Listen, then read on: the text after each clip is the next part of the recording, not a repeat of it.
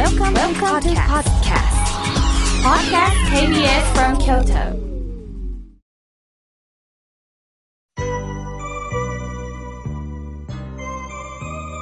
さあ、ここからはもうたくさんのメッセージをいただきましたので、順に紹介させていただきます。まずはじめにおはがきをいただきました、やすしさん、いつもありがとうございます。みょうけいさん、冷凍肉まんが届きました。ありがとうございます。もう大きな字でいかに喜びがあったかっていうのがこの字でね、伝わってきますよね。妙慶さん質問です。妙慶さん、肉まん食べるときって、からしをつける派ですか？とのことです。そうですね。私はね、実はポン酢派なんです。肉まんを食べるときには、何もなしももちろん、もう肉汁がスッと出てきて、井村屋さんの肉まん美味しいんですが、ある時にはね、ちょっとポン酢をかけてね、あの食べると、すごく爽やかにいただけるんですね。もちろん、からしをつけてもね、ピリッときていいですよね。それぞれの食べ方がありますよね。安井さん、栄養つけてくださいね。お知らせありがとうございました。さあ、続いての方です。やすこさん、ありがとうございます。妙慶さん、いつも笑顔になるお話、本当にありがとうございます。妙慶さんは、優しくて、可愛いお顔ですよね。見ていてほっこりいたします。大好きです。私を顔見てほっこりしますか？いや、そう言っていただいて本当に嬉しいです。もうこれを聞いただけで私の心が今日ほっこりしました。安子さん、ありがたいおはがきを本当にありがとうございます。さあ、続いての方です。メールをいただきました。三毛猫さん、ありがとうございます。栃木県よりいただきました。妙慶さん、おはようございます。毎週楽しみに聞いております。12月5日のお話、とても心に響きました。いつかを、いつかやろうと考えていたことを後回しにせず、今やろうと思いました。本当にありがとうございました。どうか妙慶さん、スタッフの皆さん、お体に気をつけてくださいね、とのことです。ありがとうございます。本当私も含めてそうなんですよ。いつかいつかって言いながらなかなかね、それができないんですが、私たちの命は必ず明日まで生きてるという保証はないんです。脅すわけではないんですが、だったら今やらなければいけないこと、伝えなければいけないこと、お礼を言いなけ、言わなければいけないこと、それをまずやっていきたいですよね。さあ、続いての方です。大阪府の50代の男性、え、ぎゅっこさん。あ、来年の干支が牛だからでしょうか？それともこの方が牛年なんでしょうかね？コロナで飲食店に短期要請が出ました。収入のある人にとってはいいって言うかもしれませんが、飲食関係の方は大変ですよね。保証のバランスが悪いような気がいたしますとのことです。一方で良ければ一方で、やはり犠牲にしなければいけない。本当これは難しいですよね。経済を優先にするのか、人間の命を優先にするのか。私はある新聞の見出しでドキッときたことがあります。経済を大切にしたいなら人間を大切にしなさいっていう見出しがありました。まずは人間なんだ。人間は潤ってこそ経済なんだという人間をまず優先にしたこの見出しが私はスッと入ってきたんですよね。まず皆さんを守らなければいけない。そしてやはり医療従事者の皆さん、やっぱり病院というものがね、本当にこう私たちがいざ何かあった時に通院できなくなったら大変ですよね。それをもしもお金に余裕のある方は何かでも協力していただいたらいい。みんなで知恵を出し合ったらいいですよね。牛子さん、ありがとうございます。さあ、続いての方です。南のワッペンさん、いつもありがとうございます。妙慶さん、おはようございます。お元気ですか？支援学校の送迎バスの中の仕事をして1年とちょっとなりました。毎日楽しくなります。寒くなりましたよね。今日は図書館に借りた本を返しに行きます。とのことです。そうですか。お仕事しながら、本も読まれながらなんですね。いや、素敵な時間を過ごしておられますよね。またお便りください。さあ、続いての方です。おはがきをいただきました。えー、やすこさん、ありがとうございます。妙慶さん、これからもどうかこのラジオがずっと続きますようにとのことです。ありがとうございます。そう言っていただきましてね、本当に嬉しいです。さあ、続いての方です。琵琶湖さん、ありがとうございます。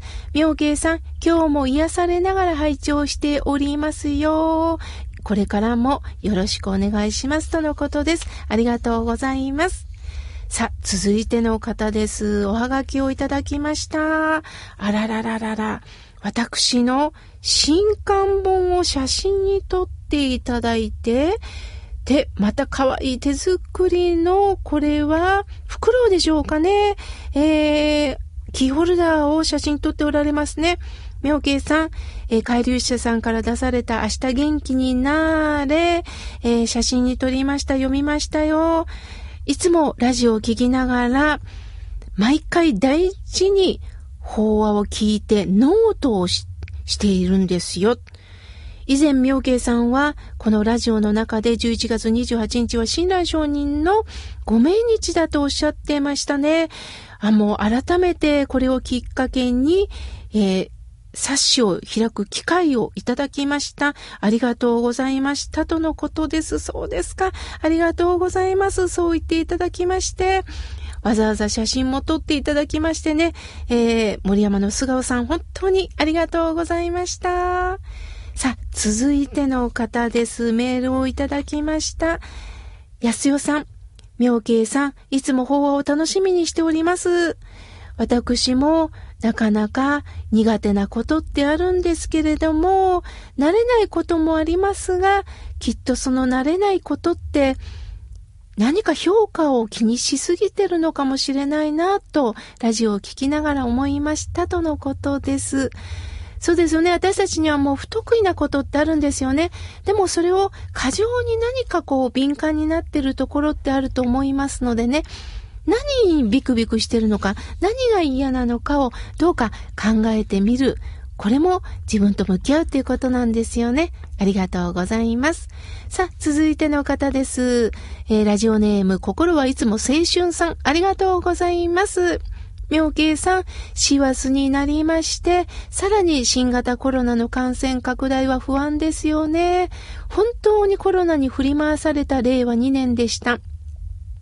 高齢者の外出禁止とか、専門家の方もいろんな意見を出しておりますよね。大阪の方も赤信号になったりとか、皆さん一人一人感染防止に努めているんですが、妙慶さん、政治とは何でしょう？普通の暮らしって何なんでしょう？とのことです。本当そうですね。おっしゃる通りです。まず普通の暮らしっていうのは、私にまずできることをやるということではないでしょうか。私の年齢、収入、環境に合った生活をするということではないでしょうか。誰かと同じようにしてみせるではなくって、今私の足元にあることを大切にしていくというのが普通の暮らしだと思っています。できもしないことに背伸びをしないっていうことなんですね。もう一つは、政治って何でしょうね？ほんとそうですよね。政治家さんも人間ですから、やはり自分を守りたいっていうところはそれはあると思います。でも政治家さんになった以上、この国を守る、一人一人の人間の暮らしを守ってくださるということに知恵を出していただきたいなと思います。私は思うんですね。そら、なかなか尊敬できる方もおら、おられたら、尊敬できないなっていう方も正直言っています。でも、ただ文句を言うんではなくって、私たちも声を上げる必要があるんですね。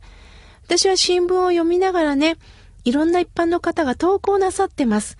その投稿の文を見るのもすっごく勉強になるんです。ああ、なるほどな。ですから、心はいつも青春さん、何か感じたことね、あの、新聞の投稿欄に出されるのもいいかもしれませんよ。これからもどうぞ問題提起をよろしくお願いいたします。さあ、続いての方です。なんとも心がほっこりするまた賑やかなおはがきをいただいたんです。夜空にお星様が輝いてるんですが、それはいろんなキラキラする折り紙を貼ってくださってるんです。もう芸術ですね。三重県よりゆきこさん38歳と書いてくださってます。みおけいさんはじめまして。ラジコでこうして三重県からも番組を聞いております。今年はとにかくコロナ、コロナ、コロナ、外出、自粛の一年でした。私は趣味のおかげでおうち時間を楽しむことができました。私の趣味。これはズバリ。こうしてラジオを聞いてハガキを書くことなんです。家にいること、全く苦になりませんよ、とのことです。いやー、これを聞いて、えー、今日、この後もずっと KBS のね、番組が続きますけども、もう、全パーソナリティの皆さんに伝えたいです。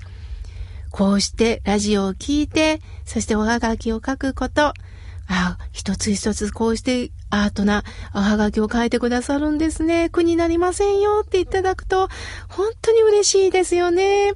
これからもどうこう、どうか、あの、催促するわけではないんですが、次の、また、アート作品を、どうか、送っていただけますか？楽しみです。ゆきこさん、本当にありがとうございました。まだまだたくさんのメッセージをいただきましたが、来週紹介させていただきます。